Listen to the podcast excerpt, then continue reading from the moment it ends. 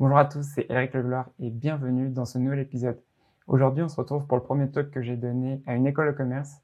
Donc, le but de ce talk, c'était euh, d'expliquer aux étudiants mon parcours pro, ensuite euh, de leur expliquer ce que je fais aujourd'hui euh, dans ma carrière pour progresser, et si je devais recommencer ma carrière de zéro, ce que je ferais aujourd'hui.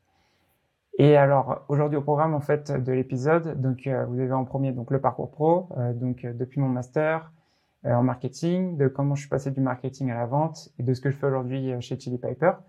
Et aussi les trois conseils que je donne euh, justement aux étudiants. Donc le premier, c'est comment bien choisir une entreprise dans laquelle travailler. Le deuxième, c'est le développement personnel et l'importance que ça a. Et le dernier, c'est l'importance de développer sa marque personnelle.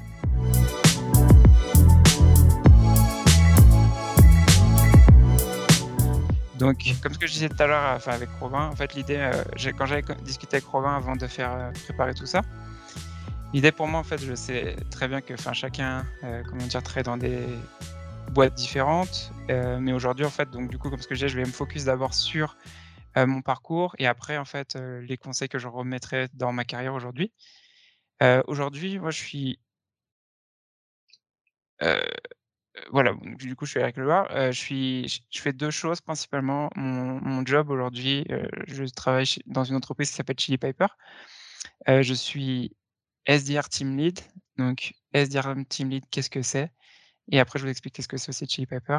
SDR, c'est, un mot, on va dire, c'est pour les personnes qui prospectent dans les entreprises. Ça a été inventé, dans les startups, depuis, on va dire, la création de Salesforce. C'est un modèle de vente qui a été créé par Salesforce à leur début, où en fait, ils ont commencé à spécialiser leurs équipes de commerciales, où tu as l'équipe de prospection, l'équipe des personnes qui vont signer les contrats, et ensuite, tu as l'équipe de Customer Success qui sont les personnes qui vont prendre soin des clients.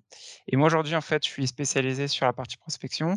Euh, je viens juste euh, de commencer le job il y a deux semaines. Euh, donc, j'ai été promu il y a deux semaines.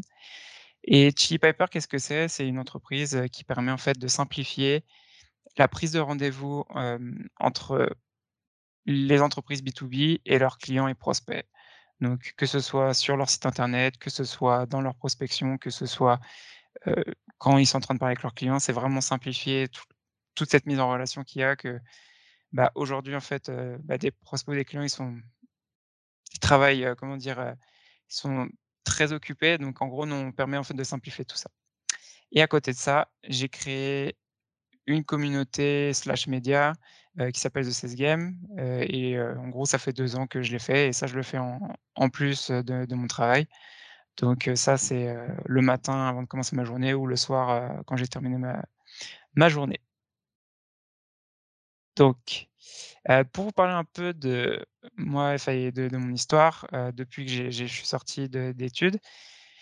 En 2013 et je précise en 2013, enfin pourquoi je vous parle de que j'étais en césure, au Mexique et en fait, que j'ai rencontré ma femme parce que, en gros, aujourd'hui, je suis au Mexique, bah, parce que je l'ai rencontré et du coup, en fait, c'est pour ça que j'ai ouais, depuis 2016, en fait, j'y suis. Donc, en 2013, quand j'étais en train de faire un master, en marketing stratégique. Je suis allé faire une césure au Mexique et bon, à la base, j'étais parti juste faire un stage et j'ai rencontré. Et du coup, en fait, quand j'ai terminé mes études en 2015, j'ai été diplômé donc du coup en master en marketing stratégique.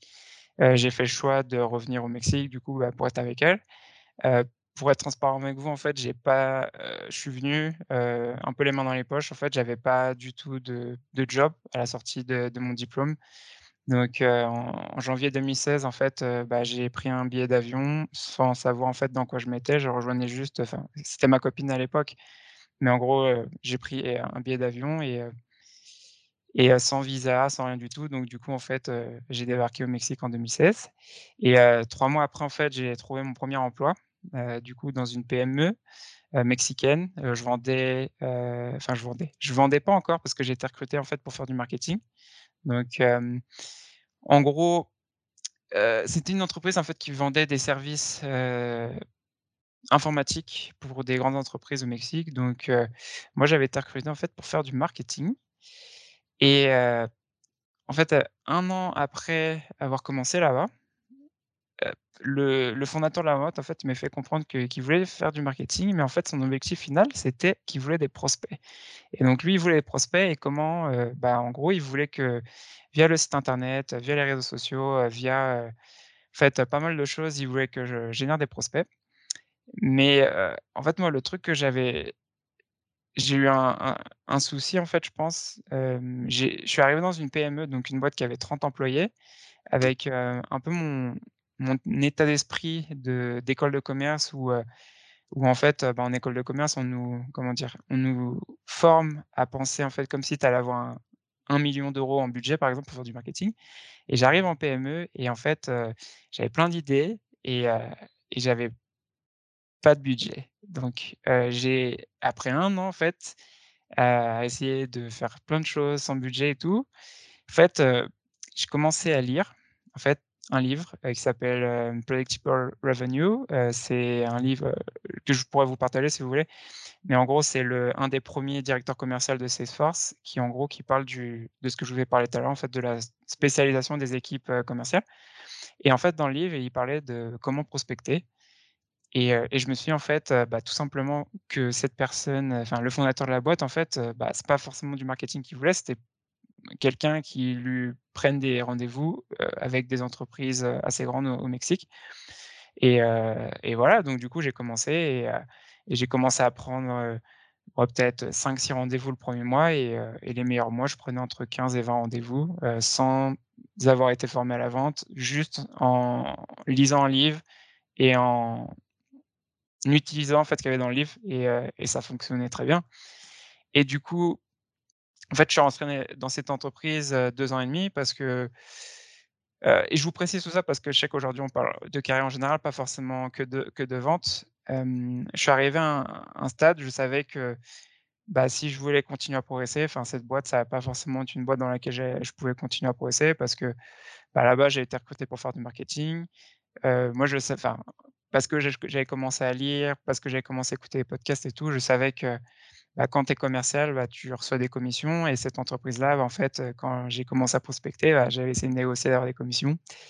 Heu, malheureusement, le fondateur n'a pas voulu, donc heu, je savais que bon, c'est pas forcément une entreprise dans laquelle j'allais rester parce que je savais que, quand on est dans la vente, on peut, quand on a du résultat, on sait qu'on peut gagner plus d'argent, donc je savais que j'allais changer, donc en même temps, juste avant de terminer, heu, mon emploi chez eux, j'ai travaillé chez Udemy, donc Udemy, je pense, heu, ouais, c'est enfin, oui, ils sont en France, donc oui, c'est connu, heu, mais en gros, Udemy, j'avais travaillé pour, l'équipe, Amérique latine et Espagne, donc je les aidais à à l'époque, c'était encore plus focus sur la partie,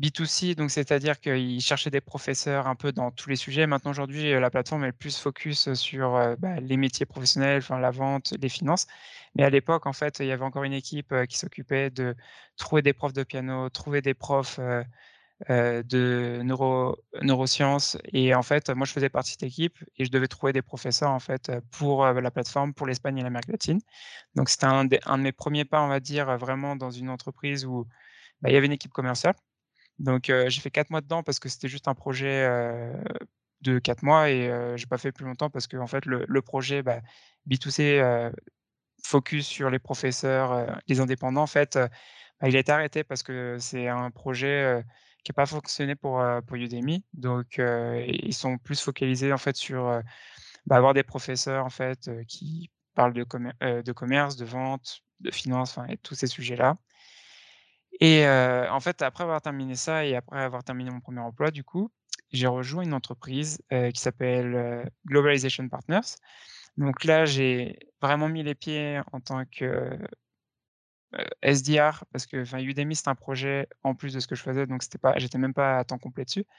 Globalization Partners, là, j'étais vraiment à temps complet, donc j'étais SDR, donc je faisais de la prospection à 100 heu, c'était mon travail, c'était faire, heu, entre 50 et 60 appels par jour, plus envoyer des emails et heu, mon objectif, c'était prendre des rendez-vous pour, l'équipe commerciale. J'ai fait que 10 mois dedans, parce que, mmh, en fait, c'est une entreprise qui, on va dire, ne, mmh, te m'a vendu un job qui n'était pas le job dans lequel en fait, j'allais m'épanouir. Heu, c'est un un une entreprise qui m'a vendu qu'on allait faire du télétravail. 2 mois après avoir commencé, ils ont arrêté le télétravail et pour moi, le télétravail, c'était quelque chose, d'assez important, heu, je sais que, pour certaines personnes, c'est pas forcément important, mais je le précise que pour moi, c'était important, donc été un un des points aussi pour lesquels je suis pas resté, heu, très longtemps dans cette entreprise. Donc c'est un point qui m'a pas plu, on va dire, et derrière, en fait, quand ils ont commencé à faire grossir l'équipe, parce qu'on était 2 au début, sur cette équipe-là et quand je suis parti, on était, heu, 12. Heu, il y a, on va dire, la personne qui a monté, enfin qui a monté l'équipe, qui a été recrutée pour manager l'équipe parce qu'elle a pas vraiment monté, elle est arrivée après. Ça s'est pas s'est pas bien passé du tout avec cette personne. Cette personne, et je suis pas là pour vous dire, enfin, en gros que, parce que j'avais des bons résultats, elle était pas contente, heu, de ça, mais en gros, heu, ç ça s'est pas bien passé entre nous 2 parce que je pense qu'elle avait peur, parce que moi, je suis plus une personne qui est qui va de l'avant, qui fait avancer les choses et qui veut faire, bouger les choses. Heu, si par exemple, je vois quelque chose qui va pas, je vais être là pour, bah, pour les faire changer et ça s'est pas bien passé. Cette personne, elle elle a essayé de me virer 2 fois. Elle a pas pu parce que faut avoir des mauvaises, performances. Heu, j'ai à 100% de mes objectifs, tout le temps qu'elle était là, donc elle a pas réussi. Mais il y a un jour, j'en ai eu, marre, j'ai eu des soucis de santé à cause de cette personne parce que malheureusement, c'est quelque chose, que tu penses que tu peux, mmh, comment dire? On pense qu'on est assez fort mentalement pour, heu, gérer ce genre de situation et heu, en fait, jusqu'à ce que ça t'arrive tu te rends compte que c'est que non. Et heu, j'ai du coup, bah, j'ai pris 2 semaines d'arrêt, en fait, avant de prendre la décision de ouais, de démissionner parce que, bah, clairement, c'est bah, je pouvais pas continuer là-dedans et enfin, j'en parlais beaucoup avec ma femme à ce moment-là, elle m'avait dit, enfin, clairement, enfin, je sais pas pourquoi tu as attendu autant longtemps, en fait, pour, pour, pour te barrer de cette boîte parce que clairement, bah, ça a été enfin, jusqu'à maintenant, ça reste ma pire expérience. Heu, aujourd'hui, moi, ce que j'en ce que j'en garde, heu, comme, leçon, c'est que quand on voit quelque chose qui va pas avec quelqu'un, c'est je sais pas pour vous, enfin, pour moi, je suis quelqu'un d'assez de chercher à trouver une solution. Bah, parfois, en fait, il y a pas de solution et la seule solution, c'est de s'en aller, parce que bon, là, on va rentrer un peu dans le sujet de travailler dans une entreprise, toxique, parce qu'au début, en fait, c'est pas forcément quelque chose je me suis rendu compte, mais cette entreprise, heu Bah, en fait, heu, en dehors, tout est beau, heu, tout est parfait et en fait, quand tu es dedans, bah, tu te rends compte qu'il y a beaucoup de choses, qui ne vont pas et dont cette personne, qui avait le support en fait, enfin l'aide de sa hiérarchie qui était au-dessus de lui. Donc bon, quand on est dans une entreprise toxique en général, ça c'est un conseil, c'est, n'essayez pas de, de solutionner les choses parce que vous n'y arriverez pas. Heu, vraiment, enfin, si vous avez un problème avec un de vos collègues, enfin, avec un collègue, je pense encore ça ça va, mais si c'est votre, heu, N+1 ou N+2, c'est pas forcément quelque chose que vous pourrez changer parce que généralement, c'est une personne qui va avoir le le support, heu, ou l'aide de de sa hiérarchie donc heu, bon, heu, j'y suis pas resté longtemps et aujourd'hui, je regrette pas du tout d'être parti. Bon, le seul truc que je regrette, c'est de de pas être parti plus tôt que ça et parce que bon, je me je j'aurais bien voulu, m'économiser mes 2 semaines, d'arrêt parce que Enfin, j'ai été, clairement, enfin, pour vous dire, en fait, ce que j'ai eu, à cause en fait, ça m'a généré du stress et en gros, j'ai eu, mon cerveau, en fait, il était, comme s'il avait eu un il avait reçu un coup, en fait, il était, c'est pas enflammé, mais, je sais plus comment tu dis en français, mais en gros, je pouvais pas dormir et j'avais mal à la tête tout le temps et du coup, en fait, je pouvais pas travailler. Donc, après ces 2 semaines, ça allait mieux, mmh et quand je suis revenu, j'ai démissionné et heu, après en fait, du coup, en 2019, j'ai rejoint une entreprise qui s'appelle TalkPush en tant que SDR pareil. Heu, donc du coup, c'était recommencer dans une autre boîte. Hem et là, en fait, bah, c'est très bien passé, une entreprise justement qui avait rien à voir avec l'autre. Le CEO, c'était un enfin le CEO, directeur général, c'était un une très bonne personne, c'est très bien passé et dans cette boîte, en fait, j'ai été recruté et d'ailleurs, j'ai oublié de le mentionner ici, mais quand j'étais, heu, chez Globalization Partner, heu, j'ai commencé un podcast aussi en même temps. Ça, je vous en parlerai un peu plus en détail après. Et en fait, heu, chez TalkPush, j'ai été trouvé grâce à ça. Heu, donc au moment, en fait, où j'ai démissionné, j'avais rien, en fait, j'avais pas d'emploi. Et un ou 2 jours après, j'avais passé un un entre enfin, j'avais passé un entretien par quasiment en même temps. Et j'ai eu l'offre, une semaine après avoir arrêté. Et parce que j'avais commencé à faire un podcast, il m'avait trouvé sur, sur LinkedIn et heu, clairement, heu, il m'avait dit: «Ouais, bah, on a vu que tu as un podcast, heu, nous ça nous intéresse en fait que tu nous aides, enfin que tu nous aides, que tu travailles chez nous» et c'est passé assez rapidement. En une semaine, en fait, j'ai fait, 3 entretiens et j'ai reçu, l'offre d'emploi, la semaine suivante. Donc ça s'est fait assez rapidement. Donc du coup, pour refaire la même chose, j'étais à 100 sur, la prospection, donc SDR. Mais dans cette boîte, comme la boîte, elle elle grossissait pas mal, on avait 4 personnes non 5 personnes dans l'équipe. Au bout de 6 mois, j'ai été promu et donc du coup, en fait, j'ai, géré l'équipe, de 5 personnes. Donc il y avait 2 personnes au Costa Rica, une personne au Mexique et 2 personnes aux Philippines et ça s'est, très bien passé, jusqu'à en fait, bah, ce que le covid, arrive et comme c'était une entreprise, en fait, qui vendait principalement à des entreprises qui étaient assez grandes, que ce soit aux Philippines, que ce soit au Mexique, au Costa Rica, on travaillait avec des entreprises comme Walmart. Donc Walmart, c'est enfin l'équivalent de Carrefour, aux États-Unis. C'est l'entreprise numéro 1 en grande distribution. On travaillait avec eux au Costa Rica et au Mexique et en fait, bah, le covid, on va dire, ça a impacté beaucoup ces entreprises-là. Donc on a perdu 3 clients et je savais que, enfin, c'était quelque chose que fallait que, mmh, j'anticipe. J'allais pas forcément attendre, que, bah, l'entreprise, commence à virer du monde et c'est ce qui s'est passé. Au même moment, en fait, que j'ai commencé à réfléchir ça, heu, j'ai commencé, en fait, mon process pour travailler, justement chez Chili Pepper, l'entreprise où je suis actuellement. Du coup, heu, j'ai commencé mon process sans savoir vraiment qu'est-ce qui allait se passer chez TalkPush. Heu, chez Chili Piper, je vous en donnerai un peu plus de détails après pour, heu, comment j'ai pourquoi j'ai choisi ces entreprises-là. Mais en gros, hem, j'ai commencé mon recrutement, j'ai eu mon d'emploi 3 semaines après avoir, commencé le recrutement et le jour où j'ai quitté TalkPush, ils ont viré 7 personnes et donc je savais qu'en fait, j'avais pris la bonne décision parce que bon, bah, le covid, c'est une période de crise, heu, c'est pas forcément enfin, la crise économique, heu, c'était plus une crise sanitaire qu'autre chose, mais on savait que si on avait perdu 3 clients, 3 gros clients, bah, mmh, sachant que c'était une entreprise qui avait pas forcément beaucoup de fonds, donc c'est une entreprise de 50 employés, j'ai oublié de préciser, mais hem, je savais que, ça allait pas prendre beaucoup de temps pour qu'ils commencent à virer du monde et le jour où je suis parti, bah, il y a 7 personnes qui ont été virées, donc bon, heu, j'ai préféré prendre les devants et c'est quelque chose qui a payé et du coup, en septembre 2020, j'ai commencé avec Chili Pepper. Pareil, j'ai recommencé du coup en tant que SDR. Pour moi, je sais que bon, y a des gens qui peuvent se dire: «Putain, tu es passé manager et tu repasses SDR».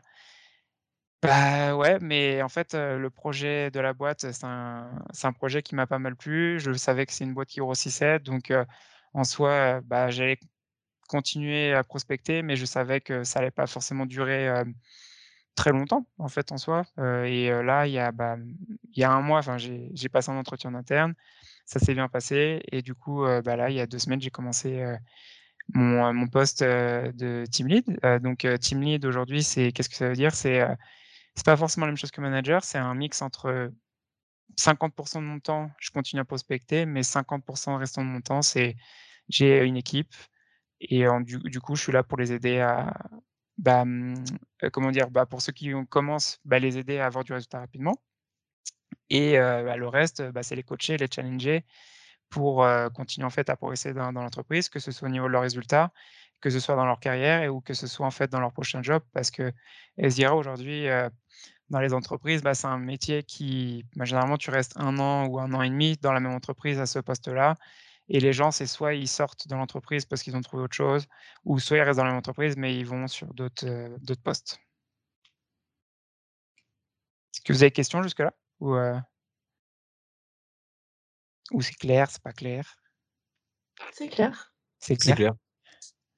OK. Bon, on va continuer du coup. Alors? Alric, pardon, excuse-moi, je te coupe. Tout tout le monde avait entendu parler de l'expression SDR? Tout le monde, heu, tout le monde était à l'aise avec ça?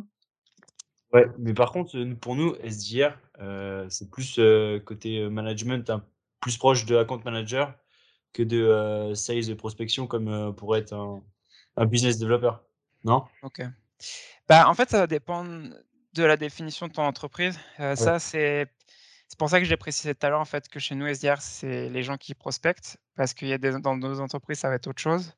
Donc, je pense que les nouveaux métiers, heu, faut juste demander à l'entreprise, en fait, qu'est-ce que c'est un SDR pour eux ou, tu regardes juste, les les offres d'emploi, qu'il y a sur LinkedIn ou sur d'autres sites et tu vois, en fait, ce que c'est pour eux parce que dans les activités, c'est leur définition de la de ce métier et comme business developer, c'est un, un métier qui peut avoir une définition pour chez nous, chez Chili Piper, mais ça peut être une autre définition dans ton entreprise, par exemple. C'est chaque entreprise a sa définition au final, en fait, de ça. Alors aujourd'hui, heu, pour vous donner un peu plus de contexte sur Chili Piper, hem, c'est une entreprise qui est en télétravail à 100% On n'a pas du tout de bureau. Donc heu, il y a de plus en plus d'entreprises qui le font aujourd'hui, bah, grâce au covid, on va dire, parce que c'est un changement qui qui qui se fait et nous, c'était pas à cause du covid, hein, c'était vraiment depuis le début. C'est depuis, l'entreprise, qu'elle a été créée, en fait, en 2016. Heu, le fondateur, de l'entreprise, bah, a décidé, en fait, de de la faire en télétravail parce que c'est une personne, en fait, qui voyage beaucoup et et il se voyait pas, en fait, bah, mmh, dépendre, de d'être dans un bureau, en fait, pour son équipe et tout et donc depuis le début, en fait, bah, ça peut être vu comme un un obstacle pour, la croissance d'une entreprise, mais depuis qu'elle a commencé, se passe très bien. L'entreprise, grandit, heu, très rapidement et là, aujourd'hui, quand j'ai commencé en septembre, on était 50, heu, là, on est cent cent dix, donc on a doublé en 6 mois, enfin, on a plus que doublé en 6 mois et donc du coup, ça prouve que, bah, le modèle du télétravail, ça fonctionne.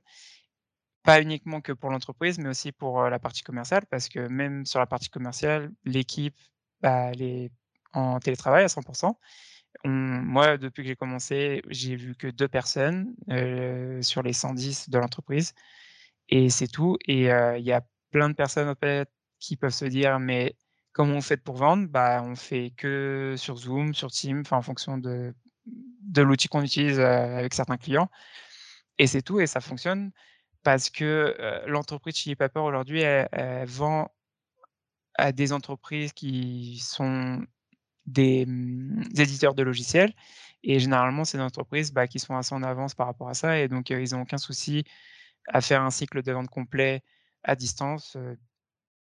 Je crois que les seuls moments où en fait on voit les clients ou les prospects, c'est quand il y a des événements. Là, avec le covid, malheureusement, il y en a pas eu, jusqu'à maintenant. Là, aux États-Unis, ça reprend les événements donc bah, il y a sûrement l'équipe commerciale, ils vont sûrement y aller.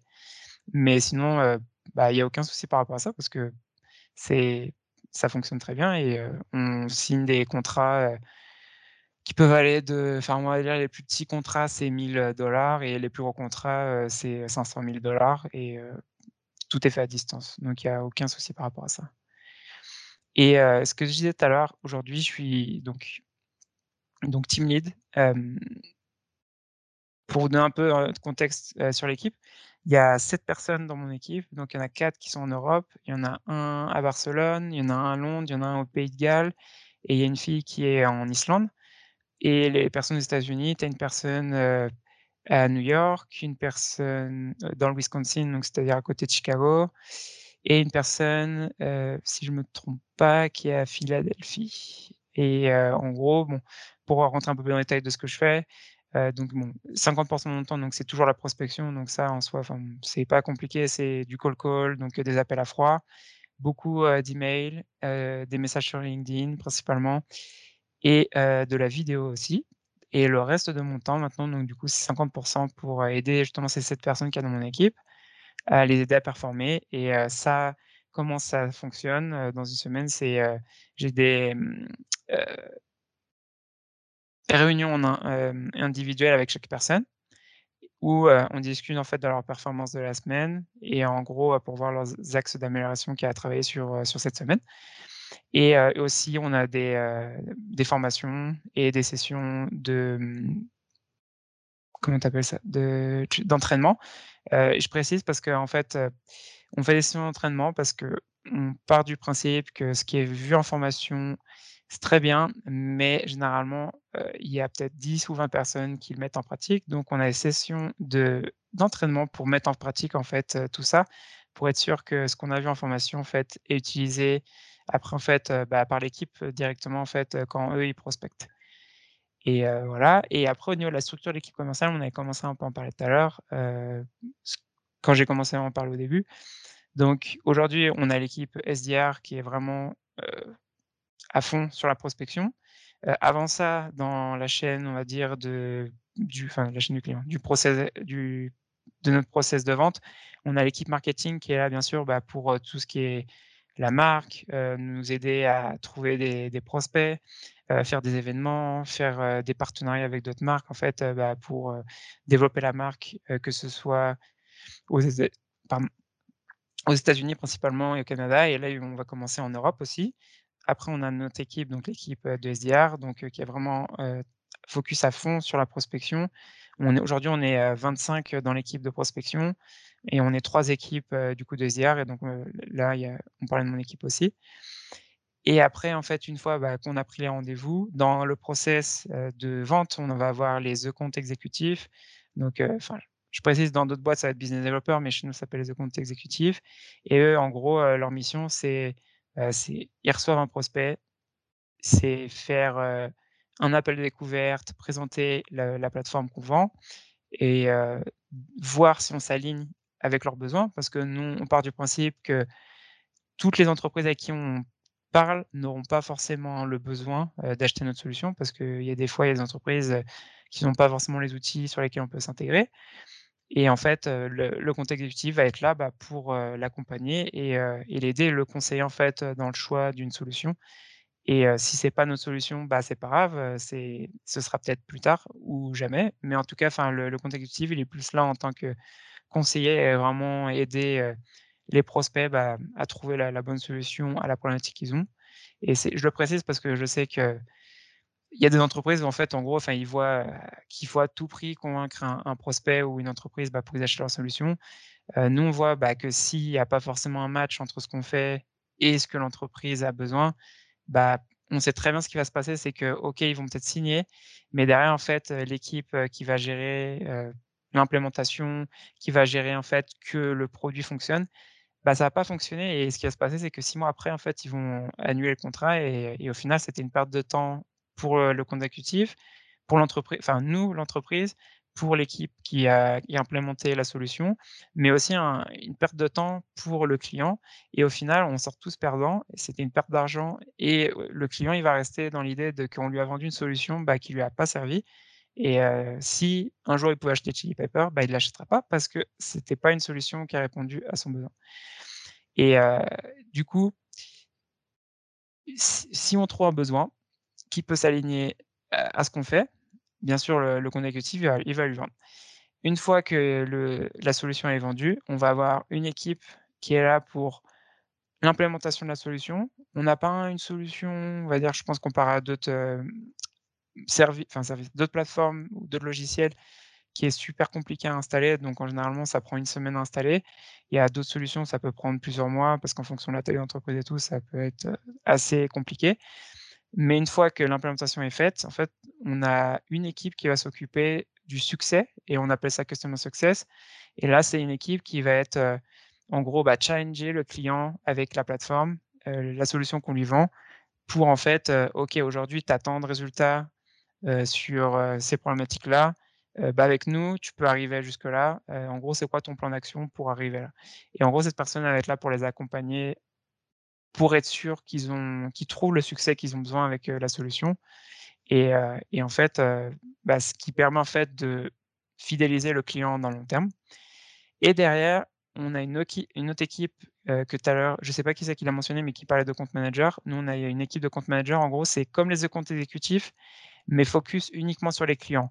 Aujourd'hui, on a 800 clients dans le monde et en gros, on a une équipe de 5 ou 6 compte managers qui est là uniquement pour, voir en fait les clients qui ont une chance soit de d'acheter plus de licences pour, la même équipe ou alors de voir s'il y a d'autres équipes dans l'entreprise du client qui peuvent l'utiliser et en gros, c'est de trouver des opportunités commerciales en fait, au sein de ces équipes. Donc ça, c'est aujourd'hui comment est structurée l'équipe commerciale par rapport, bah, à ce qu'on fait.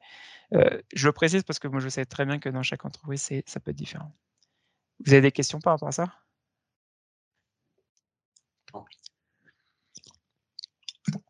OK. est-ce que tu peux est-ce que tu peux juste revenir sur la la la valeur ajoutée du du du produit, de la la solution, le bénéfice, Ouais, pour le client? Peut-être que que que ce soit clair pour tout le monde. Ouais, OK. Ouais, alors, aujourd'hui, Chili Pepper, on vend, principalement à des équipes commerciales, des équipes marketing et des équipes customer success et aujourd'hui sur des nouveaux métiers qui s'appellent, sales operation, marketing operation, revenue operation. En gros, c'est on vend à tout ce qui est les équipes qui génèrent du chiffre d'affaires dans les startups ou dans les éditeurs de logiciels et en gros, la valeur ajoutée, c'est bien sûr, elle va être différente en fonction de quelle équipe on vend. Si on vend l'équipe marketing, en gros, ce qu'on va leur permettre, c'est augmenter leur taux de transformation d'un des prospects qui rentrent sur le site en prospects qui prennent un rendez-vous avec un commercial.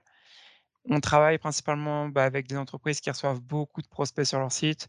Donc il y a des entreprises, qui reçoivent, peut-être 10 000 demandes entrantes par mois. bon, en as d'autres qui reçoivent que 100, mais en gros, l'idée, c'est aujourd'hui, si tu as une entreprise qui reçoit 10 000 demandes entrantes sur son site, la plupart, en fonction du secteur d'activité à laquelle elles vendent, bah, en fait, tu as pas forcément les 10 000 qui vont se transformer en rendez-vous. Tu auras les 10 000, ils se transforment en 5 000 et en gros, bah, il y a quand même 5 000 demandes qui sont arrivées, qui sont pas transformées en rendez-vous. Donc ça veut dire que les efforts du marketing, bah, ils sont 50% efficaces. Donc il faut trouver une solution pour arriver à un 80-90% Donc au lieu d'avoir 5 000, bah, arriver à un 80 enfin 8 000, 9 000 et nous, en fait, on vend cette solution-là qui permet en fait de de? D'augmenter ce taux.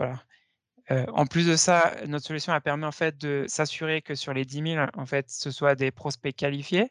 On permet en fait de quand ils remplissent les informations sur le site, en fonction de certains critères, s'ils rentrent pas dans les critères de qualification de l'entreprise, ils vont être redirigés vers une page qui leur dit: «Bah, pour l'instant, bah, en gros, ils peuvent pas acheter la solution», ou alors ils vont être redirigés vers une page pour qu'eux, ils achètent la solution tout seuls. Mais ceux qui sont qualifiés, ils peuvent prendre un rendez-vous directement avec le commercial et ce qui permet en fait de bah, en fait, que les commerciaux passent uniquement du temps avec des prospects qualifiés. Parce que ça, c'est un truc, super important, mais quand toi, tu es commercial, si tu passes ton temps avec des prospects qui ne t'achèteront pas ou qui n'ont pas forcément, les moyens ou, la structure en place pour pouvoir acheter ta solution, bah, c'est une perte de temps pour, pour tes commerciaux. Donc ça, c'est pour l'équipe marketing. Pour l'équipe, commerciale, on aide principalement quand on est, toi, en tant que commercial, tu prospectes ou là, par exemple, quand on parlait du site, bah, en fait, ça te permet de recevoir directement les rendez-vous sur ton calendrier quand ça arrive du site. Donc en gros, toi, tu as pas besoin de les contacter. Tu le matin, tu te lèves, tu as ton calendrier qui est déjà rempli pour la journée ou pour les jours suivants. Mais aussi, on simplifie en fait quand toi aussi tu prospectes. Donc en gros, que tu sois au téléphone, que tu sois en train d'envoyer des emails, on permet de simplifier la prise de rendez-vous. Donc, comme on a, en fait, je ne vais pas forcément rentrer dans le détail technique, mais en gros, au lieu de d'envoyer les horaires directement par email et après en fait d'envoyer plein d'emails en fait pour prendre un rendez-vous, on va permettre de simplifier tout ça. C'est t'envoies un ou deux emails généralement pour pour prendre le rendez-vous au lieu d'en envoyer bah, plein si les personnes ne sont pas disponibles au même moment. Et, et, voilà. Et après sur les autres équipes, Customer Success, ça va être la même chose. C'est vraiment simplifier la mise en relation entre l'équipe qui est bah, là pour prendre soin des clients, pour qu'en soit, pareil, ils prennent pas trop de temps, ou que même le client, s'il veut prendre un rendez-vous avec son customer success, bah il est pas, enfin l'appeler pour savoir il est dispo, c'est il, va sur son calendrier directement, il le prend. Et pour les équipes opérations, là on va être plus sur de la productivité. comme on travaille avec des entreprises qui peuvent avoir mmh, entre 100 000 et 1000 commerciaux, bah, avoir un outil comme le nôtre qui permet en fait de d'économiser du temps en fait sur des tâches qui sont répétitives, bah, quand tu as 100 commerciaux qui économisent une heure tous les jours sur des tâches, bah, ça fait bah, même 100, ouais, 100 heures par jour en tout. Enfin, si tu restes sur toute l'équipe commerciale, économiser c'est du temps qu'ils peuvent passer en fait à la vente au lieu de des emails ou en lieu de faire autre chose en fait, juste pour prendre un rendez-vous. Donc c'est ce qu'on fait. Et ouais, je veux pas rentrer plus dans les détails que ça parce qu'après, enfin, on va commencer à parler de la partie technique, mais c'est, en gros, c'est vraiment assez simple. Enfin, c'est simple. C'est le, c'est l'idée en fait de ce qu'on fait. Ça marche. merci. Donc maintenant, là, je vais vous parler aujourd'hui, enfin, maintenant des conseils, heu, que j'ai parce que là, on parlait de mon parcours. Heu, maintenant, moi, je en fait, je juste avant de commencer, c'est ce que je vais vous dire, c'est pas forcément la solution, enfin, pour vous. Heu, c'est moi, c'est ce qui a fonctionné pour moi. Heu, peut-être que ça va fonctionner pour vous, mais peut-être qu'un autre, ça va pas fonctionner et je sais que chacun est, heu, peut-être, bah, plus ou moins de connaissances sur tout ce que je vais montrer, mais en gros, l'idée, c'est que moi, ce que j'ai enfin, je vais vous montrer ce que j'ai utilisé, jusqu'à maintenant et ce que je continue à utiliser pour, en fait, continuer à voir, ma carrière comme, bah, quelque chose d'important et que c'est pas forcément quelque chose que que je le vois comme: «Ah bah, je prends la première entreprise, heu, qui me qui me contacte et je vois avec qui, heu, que je travaille». Heu, là, j'ai je pense après cinq six ans, je commence vraiment à comprendre comment ça fonctionne, quand enfin, le changement de d'entreprise, les entreprises pour lesquelles je travaille, donc bon, c'est je voulais juste vous préciser ça avant parce que je pense que c'est assez important de savoir ça, mais bon. Alors les 3 conseils, que je vais vous donner aujourd'hui, c'est dis-moi? Henrik, avant, pardon, avant les conseils, je crois qu'on a une question. Il y a Florian qui a levé la main. Dis-moi? Ah ouais, parce que je vois pas, j'ai pas les notifications. Non, c'est pas grave, c'est pas grave, je suis là pour ça. Ah, merci, merci. Ou même là, en tant que te team lead, est-ce que, heu, tu pousses la solution au max ou en tant que tu fais, heu, juste le sales et après tu amènes quelqu'un techniquement? Tu veux dire, est-ce que moi je fais les rendez-vous, c'est ça que tu veux dire? Ou quand tu quand tu prends rendez-vous avec une personne technique pour vendre ta solution, ouais, est-ce que toi tu as une connaissance, heu, avancée sur, ce que tu vas pousser ou bien est-ce que tu viens avec un une personne technique, sachant que vous êtes que 110? OK. OK. Alors aujourd'hui, nous, l'équipe de prospection, on on fait pas les rendez-vous, c'est pas obligatoire, on peut être dessus, mais on part du principe qu'en tant que commercial, on on n'a pas besoin de connaître le produit à 100% parce qu'on part plus du principe que nous, la vente qu'on fait, c'est plus une vente consultative et on va plus essayer de s'aligner sur les enjeux business de l'entreprise, les enjeux commerciaux qu'ils ont que sur, est-ce qu'on peut se connecter ou enfin vraiment voir, enfin toute la partie process, comment on pourrait s'intégrer avec eux. Là, on commence à voir notre premier technicien qui va s'occuper de ça, parce qu'on a quand même des entreprises avec lesquelles, où on a besoin de ça. Mais, la plupart des des personnes avec qui on discute encore, il y a pas besoin de ça parce que la solution qu'on a, elle est pas très technique. C'est assez, enfin pour parler un peu en parler un peu, en gros, enfin c'est du JavaScript et du coup, c'est juste un un comment dire? Une solution qui se connecte sur le site internet et en soi, enfin c'est pas très technique encore, heu, ce qu'on fait. C'est plus, heu S'aligner sur, heu, les enjeux business de l'entreprise, au aujourd'hui. OK, merci. Donc alors, pour, les 3 conseils que je vais vous donner aujourd'hui, c'est le premier, c'est comment choisir la bonne entreprise, développement ensuite on va on va parler du développement personnel et la création de ta marque personnelle.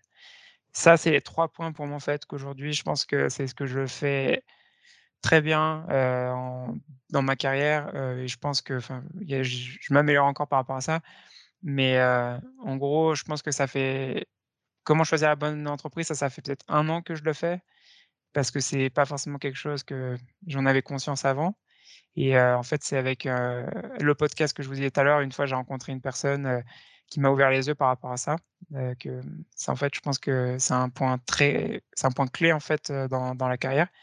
Le développement personnel, ça, c'est quelque chose que je fais depuis quasiment le début, heu, peut-être j'ai commencé un 1 an après avoir commencé à travailler. Et aujourd'hui, c'est quelque chose que je fais encore et on va rentrer dans le détail de qu'est-ce que je fais aujourd'hui, enfin combien je dépense tous les mois, là-dedans parce que je pense que c'est quelque chose de super important et la marque personnelle, heu, bah, ça, c'est quelque chose que j'ai commencé en même temps que le podcast et qu'aujourd'hui, bah, je continue à à développer. Donc alors pour le premier point, c'est comment choisir la bonne entreprise. Alors, tout à l'heure dis-moi? Il y a quelqu'un qui allait poser une question? Non, non. OK, J'ai entendu du bruit donc heu, je me suis j'ai j'ai souri par rapport à la liste de questions, ça correspond à des questions qu'on se qu'on se pose au ouais. moment de choisir, effectivement. Ouais et tu vois, c'était quelque chose il y a plus d'un an, c'est pas la question que je me posais, en fait. Parce que en gros, heu, au Mexique, je pense que c'est un marché différent et je pense que chaque pays, c'est différent. En France, c'est beaucoup plus avancé que qu'au Mexique par rapport aux entreprises dans lesquelles tu peux travailler. Mais, moi, les questions que je me posais ici, c'est que j'ai très vite compris, aussi, que travailler dans une entreprise mexicaine, c'est très bien, mais bon, Mmh, la culture d'entreprise au Mexique, elle est pas pas terrible et heu, f j'ai très vite compris, c'est aussi pour ça que je mets Attends, j'ai oublié de préciser le type d'entreprise dans lequel je travaillais, mais la première c'était une boîte mexicaine et les suivantes, bah, enfin les 3 suivantes en gros, sont américaines. J'ai pas fait le choix de travailler dans une boîte française au Mexique parce que les boîtes françaises qui sont au Mexique, c'est principalement des boîtes industrielles. Il y a Airbus, il y a Valeo, heu, des et des laboratoires, pharmaceutiques et c'est pas forcément un, un secteur d'activité qui m'intéressait, donc c'est pour ça aussi que je me suis pas tourné vers ces ces boîtes-là et c'est ça m'a j'ai très vite été intéressé par du coup, vendre des des logiciels. On n'a pas parlé des produits que je vendais, mais en gros, la plupart, c'était des logiciels. Et les boîtes qu'il y a ici, bah, c'est que des boîtes américaines principalement qui sont là-dedans. Donc c'est pour ça que je me suis tourné là-dedans. Mais je savais que, bah, si je voulais continuer à progresser, enfin rester dans une boîte en mexicaine, c'était bien, mais je savais que, bah, si je voulais progresser dans ma carrière, bah, il fallait que je commence à me tourner vers des boîtes, heu heu, américaines, enfin ou étrangères, qui, justement, je pense que, mmh, c'est un choix assez intéressant, bah, dans dans le développement de sa carrière. Donc là là, depuis un an, en fait, maintenant, pour moi, en fait, il y a 3 types de boîtes que je vois sur le marché en général et que je je considère, en fait, quand je je vais changer de travail ou je pense à changer de travail ou comment je vois, enfin, mes opportunités de carrière. Il y a 3 types de boîtes. Donc il y a les PME, les grands comptes, heu, enfin les ou les grandes entreprises et les startups. Les PME, j'ai travaillé dans une, les grands comptes, j'ai jamais travaillé dans de grands comptes et les startups, heu, bah, là, ça fait 3 dans lesquelles je travaille. Heu, PME, je pense que c'est très bien, tu apprends beaucoup de choses, tu touches à beaucoup de choses, mais en termes d'opportunités de carrière, je pense que c'est dans les 3, c'est pas forcément celle la plus intéressante, dans le sens que, bah, c'est si on pense avoir des promotions, si on pense avoir enfin promotion en termes de job, donc c'est-à-dire, passer manager ou avoir, des augmentations, bah, pour avoir travaillé dans une boîte comme ça, c'est pas forcément la meilleure option. C'est très bien pour apprendre, je pense quand on est étudiant ou on est en début de carrière, mais une fois qu'on commence à voir un peu sa carrière, bah, comment on peut évoluer, je pense que faut c'est pas forcément moi ce que je recommanderais et là aujourd'hui, bah, bien sûr je suis passé dedans donc, bah, j'ai appris plein de choses, hein et c'est ce qui m'a permis en fait d'arriver là où j'en suis.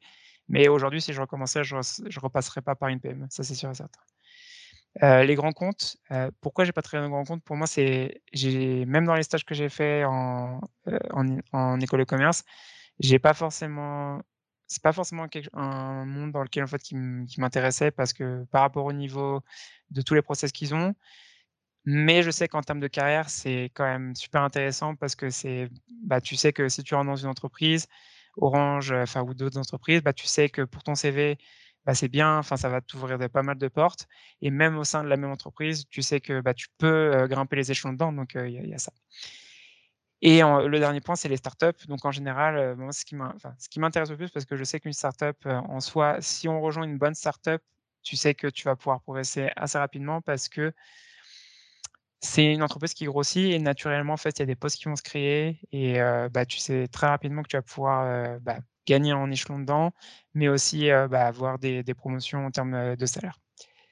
Après la 2e question que je me pose aussi, c'est le produit que vend l'entreprise. Heu, là aujourd'hui, heu, Chili Piper, c'est une entreprise qui vend des équipes marketing et commerciales. Pour moi, c'est un truc super important parce que, heu, le podcast que je fais, que j'ai pas précisé, mais en gros, c'est par rapport à la vente. Du coup, après, le typologie de vente, ça, c'est qu'est-ce que je veux dire par là? C'est à quelle entreprise elles vendent, c'est-à-dire est-ce que ton entreprise dans laquelle tu travailles, elle vend à des PME? Est-ce qu'elle vend à des entreprises qui sont moyennement grandes, c'est-à-dire, entre 100 et 1000 employés? Ou est-ce qu'elles vendent à des grands comptes? Et ça, c'est super important, en fait, parce qu'en fonction de ça, en fait, bah, il y a plein de choses à prendre en compte parce que, une boîte qui vend des PME et une boîte qui vend des grands comptes, ils vont pas chercher le même type de commercial. Une personne qui vend à des PME, ils vont chercher des personnes qui sont assez énergétiques, qui ont besoin de d'appeler beaucoup. Ils font beaucoup d'appels, heu, de prospection, ça peut être de 60 à 100 appels par jour. Alors qu'une équipe qui vend à des équipes comptes, bah, c'est plus du relationnel, il y a pas forcément beaucoup plus de prospection donc heu, on n'attend pas enfin les les critères de sélection de de ces personnes-là, c'est pas forcément les mêmes. Et du coup, enfin moi là aujourd'hui, je suis plus tourné généralement vers, des boîtes entre 100 et 1000 employés et ou plus. J'ai travaillé beaucoup, en fait, sur de la vente grand compte avant de rejoindre Chili Pepper. J'ai oublié de préciser que chez Chili Pepper, moi je travaille sur l'équipe, mid-market, c'est-à-dire, on travaille, sur des boîtes qui ont entre 100 et 1000 employés. Donc c'est un mix entre les 2, c'est à la fois du relationnel, mais c'est aussi du volume. Donc parce que, c'est c'est assez rapide au niveau du cycle de vente. C'est des cycles de vente qui en font entre 20 jours et 40 jours, alors que sur des grands comptes, ça peut prendre 6 mois à 1 an ou plus et sur, des PME, ça peut être, moins de 20 jours. Donc ça, je ça. L'origine de l'entreprise, on en parle un petit peu, donc ouais, bah, savoir si une entreprise, bah, française, étrangère et quel parce que, bah, par exemple, les entreprises américaines, sont assez connues pour être, des super formatrices dans la vente. Après, je t'avoue que pas trop d'autres exemples pour l'Europe parce que j'ai pas travaillé dans des entreprises anglaises ou allemandes, par exemple, mais je sais que, enfin, moi, en étant au Mexique, c'est pour ça que je me suis tourné très rapidement sur les boîtes américaines. Ensuite, il y a les points sur le développement et formation. je pense qu'au début, c'est assez difficile à savoir si l'entreprise elle est forte là-dessus, mais c'est un point à prendre en compte parce que une entreprise qui t'aide, qui te forme, c'est bien sûr, c'est très bien, mais je pense que c'est pas forcément un critère, qu'il faut faut dire: «Ah l'entreprise elle me formera pas, bah, faut faut pas que je la prenne» et on parlera du développement personnel après parce que ça, je pense, c'est en complément par rapport à ça. Ensuite, est-ce que, ton directeur commercial ou enfin les directeurs commerciaux d'entreprise vont t'apprendre quelque chose? Heu, ça, je le précise parce que moi, dans les entreprises dans lesquelles j'ai travaillé, je pense que jusqu'à maintenant, l'entreprise où je suis, c'est la seule où vraiment j'apprends plein de choses, en général par rapport à la vente. les entreprises dans lesquelles j'étais avant, je j'ai pas appris grand chose de des directeurs commerciaux, j'ai plus appris par moi-même en écoutant des podcasts ou en lisant des livres.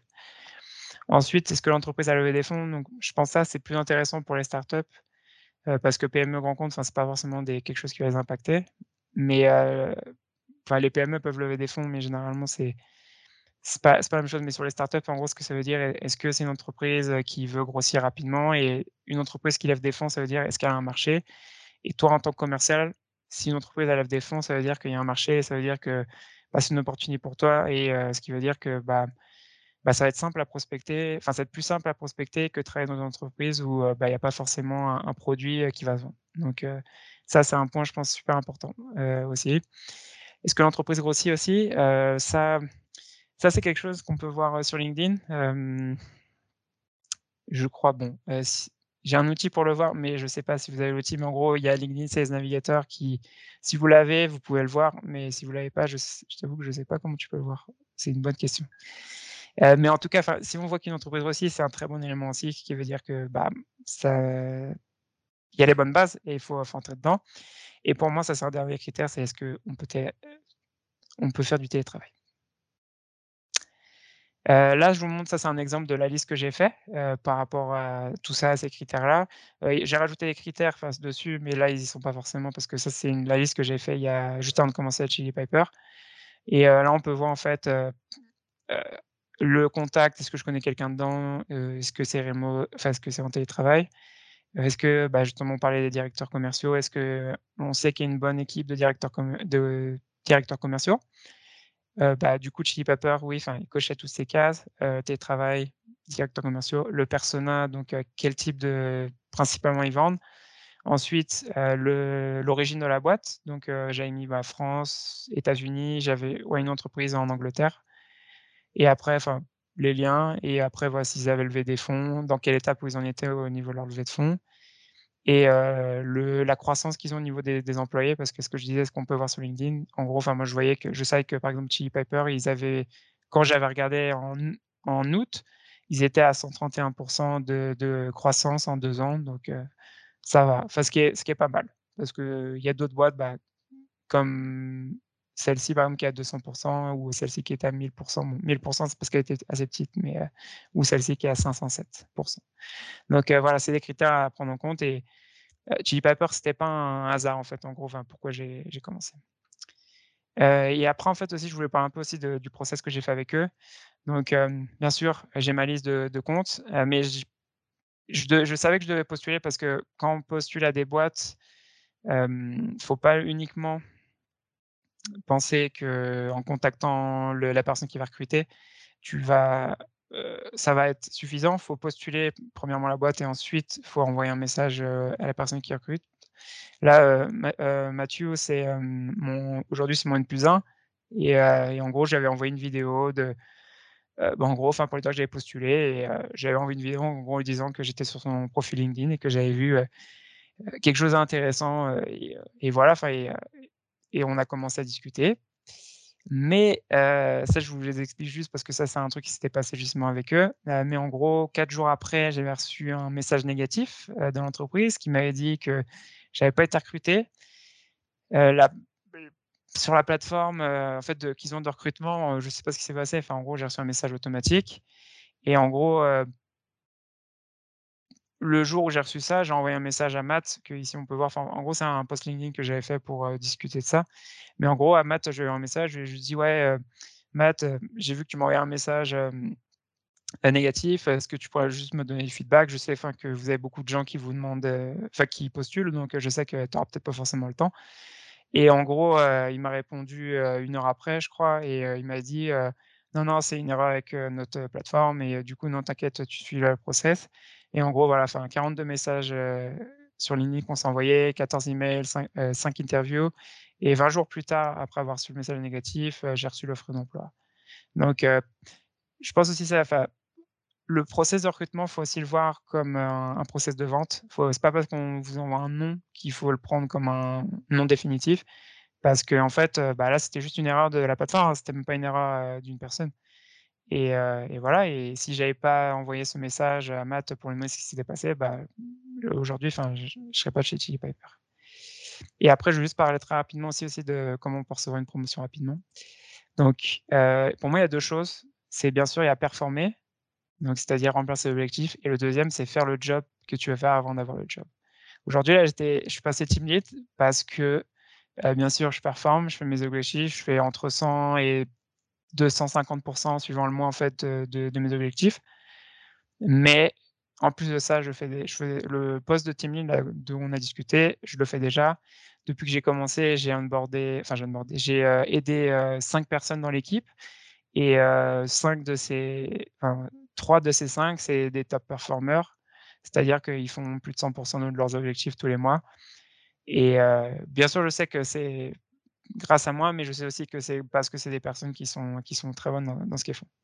Et, voilà, fallait chez TalkPush aussi, c'est ce que j'avais fait aussi. 6-7 mois après, j'ai été promu manager parce que je faisais le job avant. J'aidais les autres SDR qui m'ont mis BDR parce qu'on appelait ça BDR, mais en gros, c'était, je prospectais. Mais en gros, voilà, c'est je performais, mais en plus de ça, je faisais plus de ce qu'on me demandait des suggestions sur le process, j'aidais les, autres de l'équipe, je les formais sur ce que je faisais, justement différent bah, pour, bah, performer. Et, là, pareil, bah, chez Chipapper, neuf mois après, en fait, j'ai été promu et, voilà. Maintenant, on va parler. Est-ce que vous avez des questions par rapport à ça, avant qu'on commence à parler du développement personnel? Non, merci. Très clair. Très clair. Donc, d'autres questions. Il n'y a, que Florian. Excuse-moi, Il n'y a que Florian qui a, répondu. Pour les autres, ça va? C'est tout clair? Oui, ça va, c'est clair. C'est bon? Ok. Bon, n'hésitez pas. Hein, si si c'est pas clair, il hein, faut, le dire. Euh, alors maintenant, on va parler du développement personnel. Et ça, je pense que c'est quelque chose qui est assez sous-estimé. Mais aujourd'hui, en fait, moi, je sais que tout ce que, en gros, enfin, tout ce que j'ai, les, choix de mes, mes entreprises, euh, vraiment le fait que été promu assez rapidement, c'est grâce à, ça, parce que, en fait, je me vois pas en fait dépendre de mon entreprise dans laquelle je travaille pour me dire, moi, Eric, euh, je suis un commercial et euh, ah bah mon entreprise, bah, me forme pas, bon bah. Et en fait, je dis ça parce que la première année où j'ai bossé, en fait, ce que je me disais, c'est ah bah là, j'étais, enfin, bon, je faisais du marketing, je me disais bon bon, bah, mon, mon responsable, il, va pas m'apprendre grand chose. Moi, j'attendais qu'il passe du temps avec moi pour apprendre des choses. Et, et bah, j'ai pas progressé cette année-là parce que j'étais avec cette, forme, cette façon de penser. Et quand j'ai commencé à lire, quand j'ai commencé à écouter les podcasts, en fait, je me suis dit, mais en fait, bah, tu n'as pas besoin de ton entreprise en fait, pour attendre qu'il te forme. Et en gros, je pense que c'est une fois que vous avez compris ça, clairement, enfin, vous arrêtez jamais d'apprendre. Si tu as une entreprise qui t'aide à te former, c'est très bien.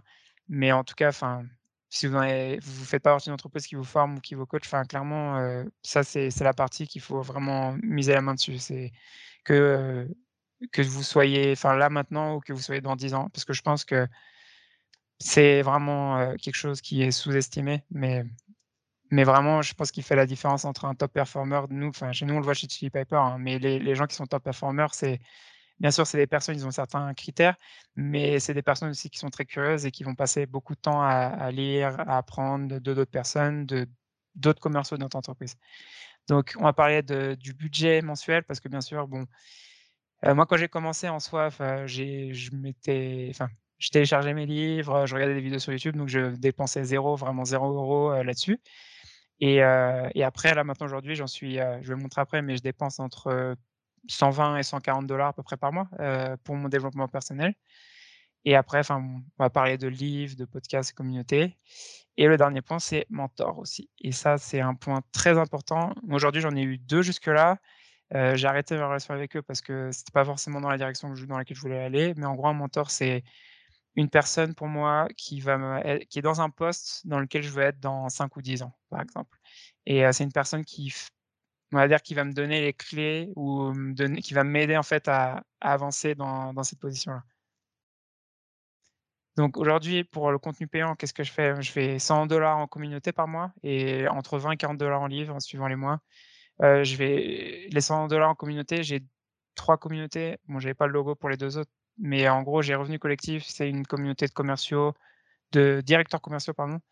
Heu, donc une fois que tu es manager, en gros, tu peux rentrer dedans et heu, c'est d'autres commerciaux, d'autres directeurs commerciaux qui sont dans les startups et heu, des petites startups ou des très grosses startups et en gros, en fait, c'est avoir accès à ces personnes-là. Ensuite, heu, j'ai 2 autres communautés où c'est j'ai accès, en fait, à des influenceurs, heu, qui sont aux États-Unis, qui ont leur propre communauté perso et et en gros, bah, ils font du contenu spécifique pour, pour ces communautés-là et des événements et en gros, enfin, j'en fais un ou 2 par semaine, généralement pas plus parce que sinon j'ai pas le temps, mais ce que j'essaie de faire. Après, heu, 20 à 40 heu, en livres par mois. Heu, 20 parce que j'ai, bon, ceux qui connaissent Audible, heu, l'application d'Amazon pour les livres, je paye, celle qui donne 2 crédits par mois, donc en gros, c'est 20 je crois. Mais et sinon, en plus de ça, bah, j'achète des livres, 1 ou 2 par mois généralement et voilà, si j'ai des livres à vous recommander vraiment pour vous développer dans la vente, c'est ces 3-là. Heu, la partie prospection, c'est Fanatical Prospecting de James Blunt, Gap Selling de Keenan et Atomic Habits de James Clear. Heu, ça, c'est vraiment focus sur la prospection. Heu, c'est pas forcément, heu, sur ce qu'il faut mettre dans vos emails et tout, c'est plus sur l'état d'esprit, le mindset qu'il faut avoir sur la prospection et de pourquoi faut la prospection, c'est la solution aux commerciaux qui sont top performers.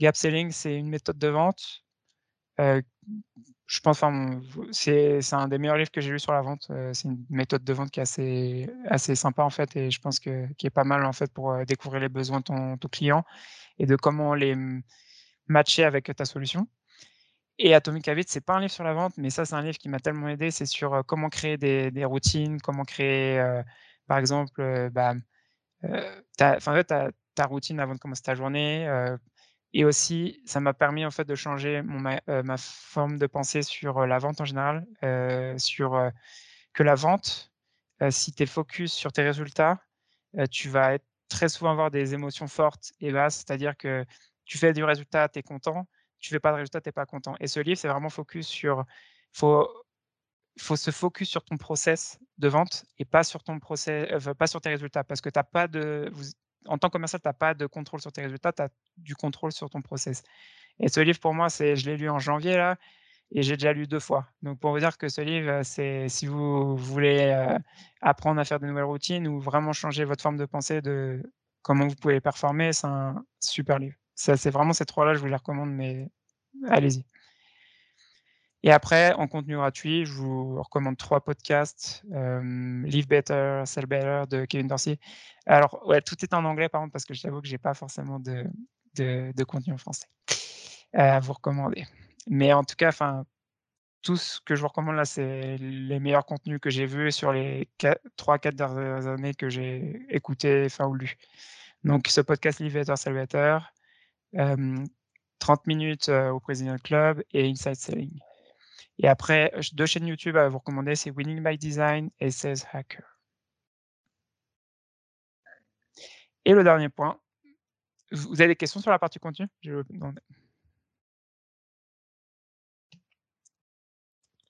Non, non, pas de question. OK. Bon, dernière partie, la marque personnelle. J'en ai une de mon côté sur, Vas-y, la- sur la partie contenu. C'est vrai que là, du coup, tu fais quand même pas mal de, t'as vu pas mal de livres, il y a pas mal de podcasts et aussi plein de méthodologies.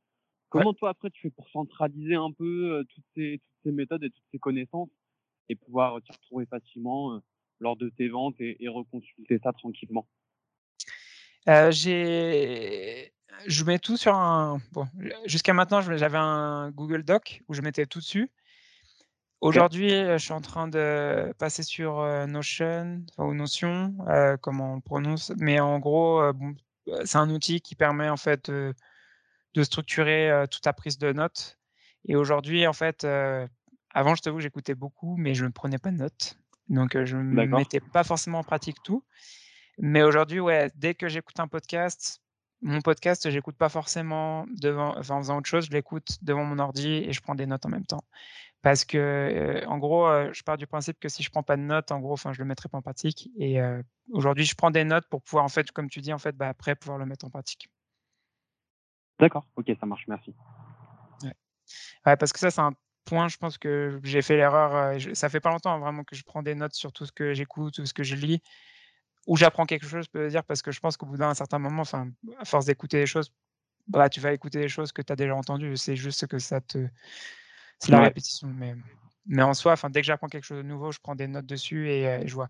Là, aujourd'hui, je suis plus focus sur la partie management, donc je prends énormément de notes parce que j'ai beaucoup de choses à apprendre dessus.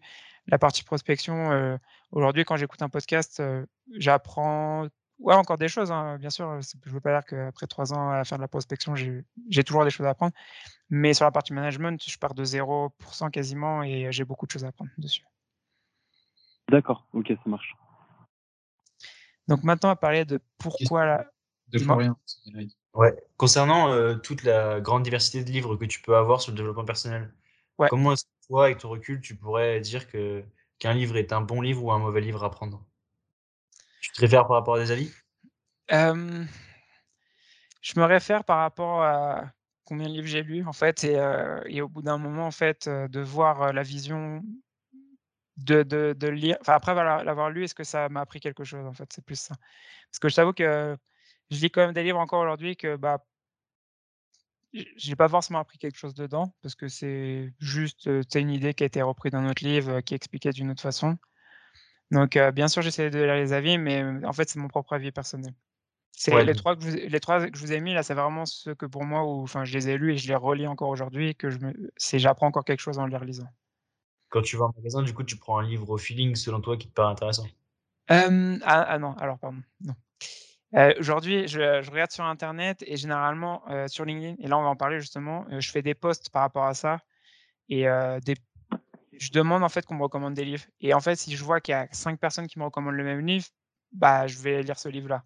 Si je vois qu'il y a une personne qui me recommande un livre, je vais l'avoir sur ma liste, mais pas forcément en priorité, je vais le lire parce que si je vois 5 personnes qui me recommandent c'est qu'il y a quelque chose. C'est que ça les a impactés. Ok, vas-y, bah go follow. Ouais, vas-y, on continue avec ça du coup.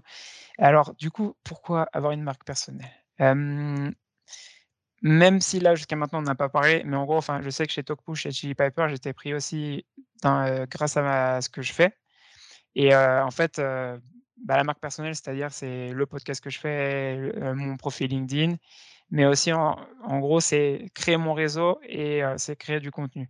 Le réseau, c'est je le fais principalement sur LinkedIn parce que comme je suis au Mexique, enfin, en soi, je peux pas aller à des événements en France ou même là, avec le covid, je c'est pas les choses que je ferais maintenant. Mais bah, c'est pas parce que je peux pas rencontrer du monde que je ne le fais pas.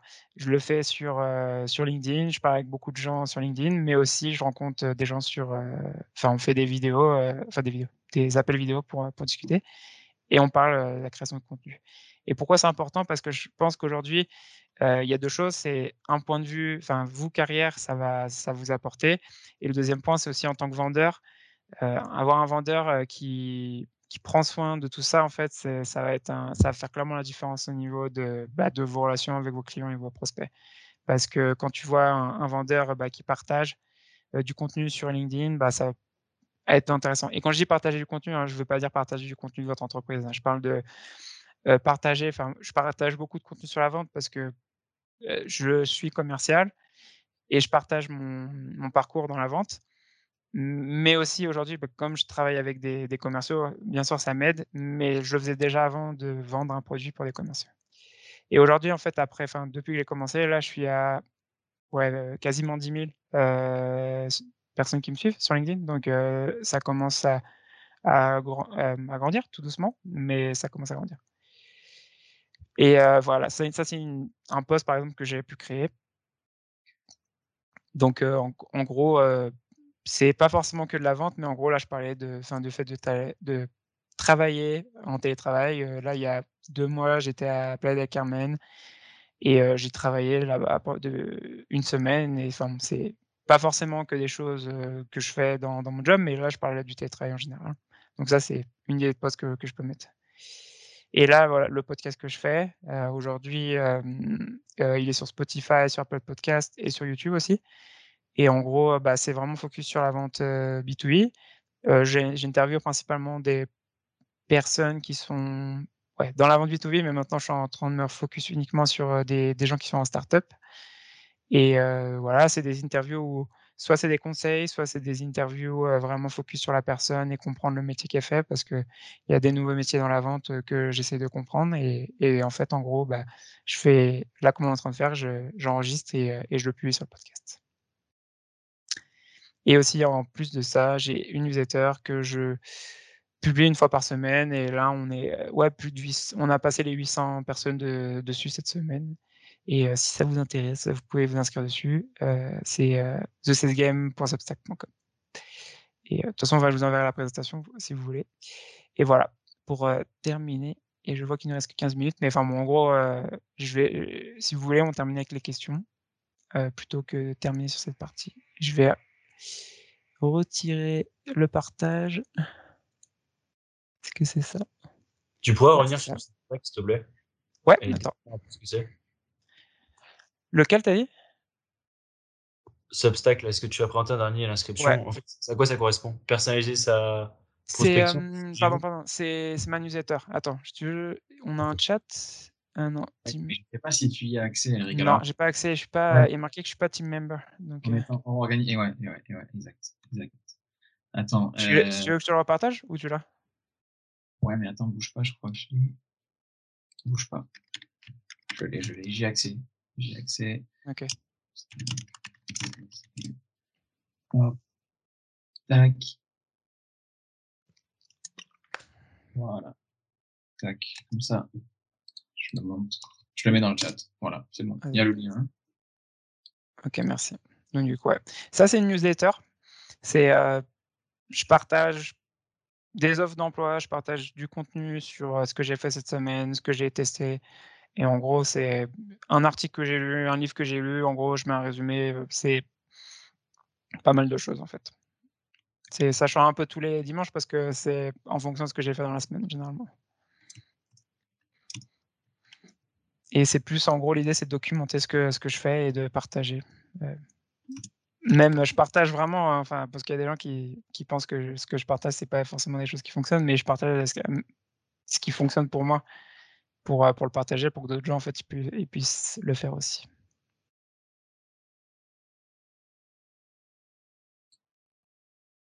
Est-ce qu'on a moi, des j'ai une Ouais. question ouais, plus, Oui. hem, personnelle, mais Ouais. comme tu es parti quand même au Mexique, je pense que c'est pas non plus hyper facile dans le sens où tu es quand même loin de de France. Qu'est-ce qui t'a manqué le plus? Je sais pas, des choses que tu as recherchées, enfin, pour ceux qui aimeraient partir à l'étranger, mais mais qu'on sache un peu aussi le on va dire le mauvais côté, mais voilà, qu'on ait un peu plus une expérience, heu, perso. Ouais, alors, heu, 3 choses, heu, la famille, les amis et la nourriture. Et c'est tout, clairement, et là, je t'avoue que ça fait 3 ans que j'y suis pas allé à cause du covid, là, donc Ouais. mais bon, là, on déménage à la fin du mois, donc j'y retourne pour, pour de bon, mais ouais, ça va être les 3 choses et bah, du coup, c'est bah, j'ai des potes qui sont venus, ma famille qui est venue et heu, bah, quand j'y suis allé il y a 3 ans aussi, enfin, en gros, c'était plus ça, les les les points qui m'ont manqué, on va dire, ici. Parce que je après, je pense que ça dépend de ta personnalité, mais vivre à l'étranger, je pense que quand tu es en train d'étudier et ça, je peux le comparer à avoir vécu après avoir terminé mes études, mais l'avoir fait pendant mes études, c'est 2 choses différentes. Quand tu fais tes études ou quand tu pars avec des potes, c'est très bien. Mais quand tu y vas tout seul, heu et justement, tu dois même si j'avais déjà des gens que je connaissais ici ou heu, bah, vraiment, j'étais imprégné dans la culture du pays, bah, je pense que c'est autre chose, mais ouais, vraiment, c'est les 3 choses qui m'ont manqué. OK, merci.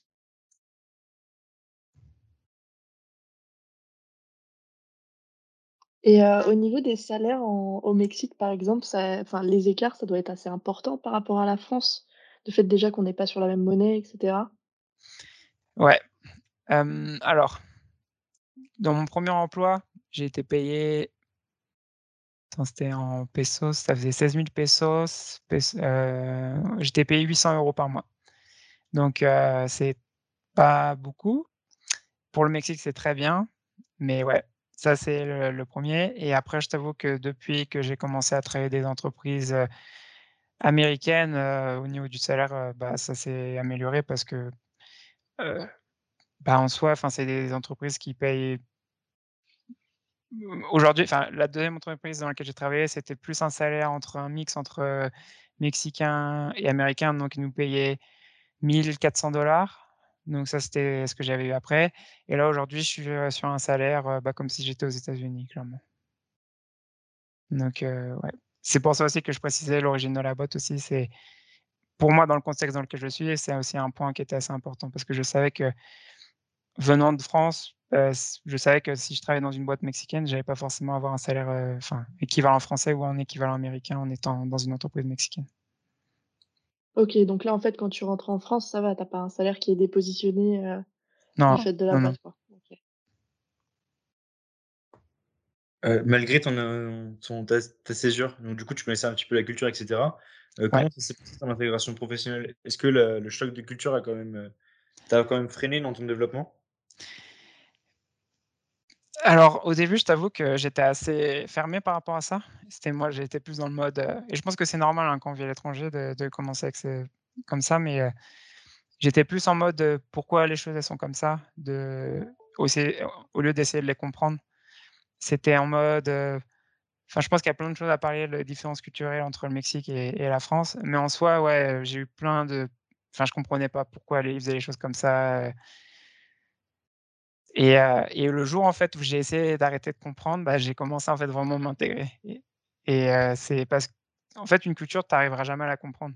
C'est la culture, elle est comme ça et pourquoi en France, on fait les choses d'une certaine façon et pourquoi au Mexique, ils les font de cette façon, bah, j'ai pas de réponse à ça. C'est faut juste, heu, voir les choses de bah, tu es là, tu es curieux et tu veux en apprendre plus sur comment ils font les choses, sur les coutumes ou, heu, ou même sur, heu, la nourriture. Ici, il y a plein de choses à apprendre sur la nourriture au Mexique, que je pense que c'est un pays aussi, où j'ai plus goûté de choses différentes parce qu'aux États-Unis ou je pense qu'en Angleterre, bah, en soi, la nourriture est pas tellement différente avec la France. Ici, il y a plein de choses à goûter, ouais, clairement, c'est quand j'ai arrêté de d'essayer de comprendre, j'ai vraiment compris, heu, comment ça fonctionnait. Ah merci, ça donne envie de partir.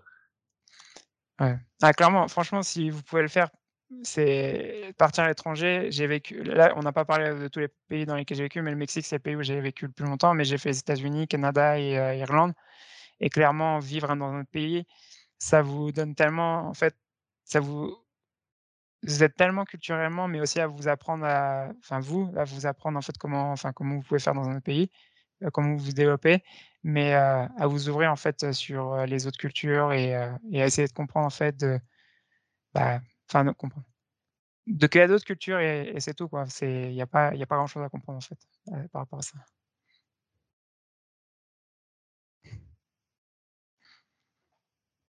Et tu arrives, enfin, tu t'es créé un cercle vraiment? Là-bas? Ça reste, heu, compliqué? Est-ce que tu rencontres des Français là-bas? Est-ce que tout ça? alors, je t'avoue que bon, moi bon, c'est pas que je suis asocial, je vais pas dire ça, mais j'ai le cercle, de la famille de ma femme avec qui, je m'entends très bien et on passe beaucoup de temps ensemble. Mais je suis plus en mode, à à connaître du monde qui fait qui est commercial. Donc ouais, j'ai rencontré des Français ici, mais qui sont dans le même dans le même monde et avec qui j'ai gardé contact, heu. Bon là, avec le covid, c'est pas forcément j'ai que j'ai vu, mais j'ai plus créé une relation en fait avec des gens qui sont enfin, c'est plus des relations professionnelles. Donc OK. Ouais, mais ça après je pense que c'est plus mon cas, heu, c'est là parce que je suis plus en mode, focus sur ma carrière, mais ouais, j'avais mon cercle de potes, quand quand j'ai commencé, mais la plupart ils sont partis donc j'ai pas cherché à à rencontrer d'autres gens en soi. Dans enfin, des potes quoi, je veux dire. OK. Est-ce qu'on a d'autres, Ouais, moi j'ai une petite question, Ouais. un peu personnelle, enfin plus Ouais. ou moins, tu tu me dis si tu veux pas répondre, mais tu es Dis-moi. pas le tu es pas la 1re personne qui passe, qui, heu, on va dire change de pays pour, heu, sa relation, heu, amoureuse Ouais. et et je voulais savoir si ça c'était, on va dire dans la finalité, toi comme, l'autre profil, bah, au final, voilà, vous avez réussi à vous installer là-bas, tu as eu le bon travail et cetera, mais vous êtes enfin une minorité et je voulais savoir si, enfin, c'est quelque chose que tu conseilles ou maintenant avec le recul ou d'abord faire la stabilité et après aller à l'étranger? Bah, en fait, tu vois, moi, c'est pas quelque chose que j'ai choisi parce que, enfin, je pense que sur les relations personnelles, tu choisis pas avec qui, heu, ça va bien se passer. Heu, moi, enfin, on va dire elle, heu, c'était enfin, on en discute, hein, même avec elle, j'en discutais, enfin, j'ai connu, enfin, j'ai eu d'autres copines avant elle, mais elle, en fait, je savais je sais pas, enfin, a quelque chose de différent. Et moi, je savais qu'à un moment, j'allais revenir au Mexique pour être avec elle et c'est plus dans cet état d'esprit-là, donc moi, te recommander de le faire, bah, je l'ai fait parce que moi, j'étais enfin, je suis toujours amoureux, hein, mais je suis amoureux et je l'ai suivie. Aujourd'hui, c'est plus elle qui va me suivre en France, mais en soi, te le recommander, c'est, bah, si tu es amoureux, de enfin, je sais pas si tu as rencontré quelqu'un à l'étranger, bah, suis cette personne enfin, si tu sens que ça va fonctionner, fais-le, hein, clairement. Moi, je regrette, en aucun cas, de l'avoir suivi ici, hein. OK, OK, merci. Non, c'est juste parce que, enfin, je je trouvais ça, heu, courageux quand même de venir pour quelqu'un, mais surtout, heu, sans travail. Tu as dit que tu as mis 3 mois, Ouais. l'a l'a l'amour, c'est beau, mais c'est vrai que ça ça fait pas à manger, ma foi, donc Ça paye c'est pour pas, ça, tu as été très pas courageux, bravo, bravo, bravo. Ouais, mais avant de partir, j'avais travaillé quelques mois, donc j'avais peut-être quoi? 3 000-4 000 € sur mon compte avant de partir, au Mexique et au Mexique, en soi, enfin, le loyer, ça coûte, heu, 300-400 € par mois, donc je savais que j'en avais pour aller sans faire trop de folie, j'en avais pour 6 mois, quoi, de de comment dire? De d'argent dans le compte, quoi. Ouais, c'était un peu réfléchi quand même, heu, Ouais, ouais, bien sûr, ouais, ça OK, OK. mais tu as toujours cette question de, bah, parti enfin, l'incertain, je pense que c'est un truc qui freine beaucoup de personnes, hein, mais je pense que parfois, en fait, l'incertain, ça, bah, ça paye et voilà. OK, merci à toi. Alors, on a on a le temps pour une dernière question. Est-ce qu'il y a une dernière question pour, heu, pour Ulric? Yes. Et heu, te demander au niveau de ton entreprise, du coup, ils vous permettent là aujourd'hui de travailler finalement n'importe où dans le monde. Comment ça se passe au niveau de la mobilité? Là, tu fais le choix de rentrer à Paris, enfin, quelque chose que tu as Ouais. pu valider avant avec eux, j'imagine. Qu'est-ce qui s'ouvre à pas forcément que dans ton cas précis où là, tu rentres à Paris, mais de manière générale, comment se passe la mobilité finalement comme il y a? Alors la mobilité, en fait, ça dépend juste du marché sur lesquels sur lesquels on travaille.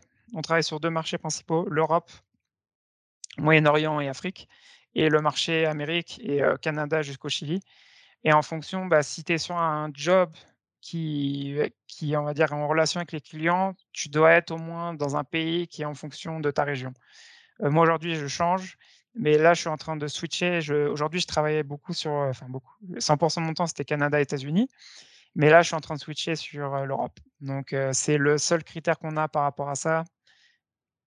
Parce que, ouais, après il y a l'équipe, de développeurs, par exemple, ils sont en soi, enfin, ils ont pas forcément, besoin d'être aux États-Unis ou en Europe, enfin, ils peuvent être dans d'autres pays, mais ouais, si, pardon, le dernier point, si, c'est ce qu'aujourd'hui, on essaie de pas recruter des gens en Asie parce qu'à cause des vraiment, il y a une grosse différence en termes d'horaire et heu, aujourd'hui, on essaie quand même d'avoir encore des réunions, toute la boîte ensemble et si on a du monde en Asie, si on a du monde aux États-Unis, en Europe, ça fait des horaires pas possibles, heu, parce que je crois qu'entre Los Angeles et Tokyo, il doit y avoir 15-16 heures de différence, un truc comme. Enfin, je le dis comme ça, mais je me souviens même plus il y a combien d'heures, mais en soi, ça ferait genre, ceux qui sont à Los Angeles doivent se lever à 6 heures et heu, pour le rendez-vous et ceux qui sont à Tokyo, ils doivent être, heu, il doit être, heu, 10 heures, heu, du soir, un truc comme ça et c'est ouais, les seuls critères qu'on a.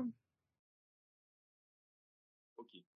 Théoriquement, tu choisi ton pays, finalement, ils te payent le visa pour que tu là-bas.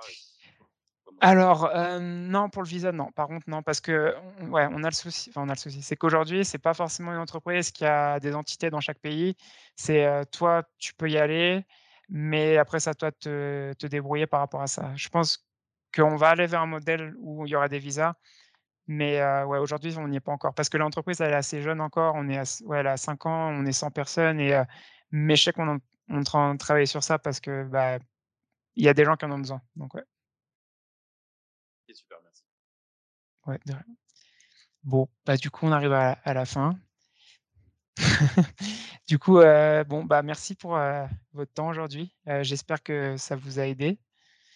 Si ça vous a aidé ou enfin, vous avez d'autres questions, n'hésitez pas, je t'enverrai, heu, la, la présentation pour que vous la puissiez voir et vous pouvez me rajouter sur LinkedIn si vous voulez ou m'envoyer un email, si vous avez des questions, allez-y, hein. Il y a aucun souci par rapport à ça. Merci beaucoup, Alex, Avec Merci à grand plaisir. Merci. Merci, Eric. d'être passé nous voir. Avec grand Merci. plaisir. Bah, du coup, bon week-end et bon courage. Merci à toi aussi. Je t'écris, on, on s'écrit sur Merci LinkedIn. de. Merci beaucoup, Aléric. Salut. Ciao. Merci pour avoir écouté cet épisode du podcast de la vente B2B. Si tu as aimé cet épisode et que tu as appris quelque chose, abonne-toi maintenant sur ton application préférée pour recevoir le prochain épisode. Et si tu veux recevoir plus de contenu sur la vente, j'envoie une newsletter chaque dimanche où j'y partage du contenu que je consomme chaque semaine. On vient de dépasser les 811 membres. Si tu veux t'inscrire, c'est thesafegame.substack.com. A plus tard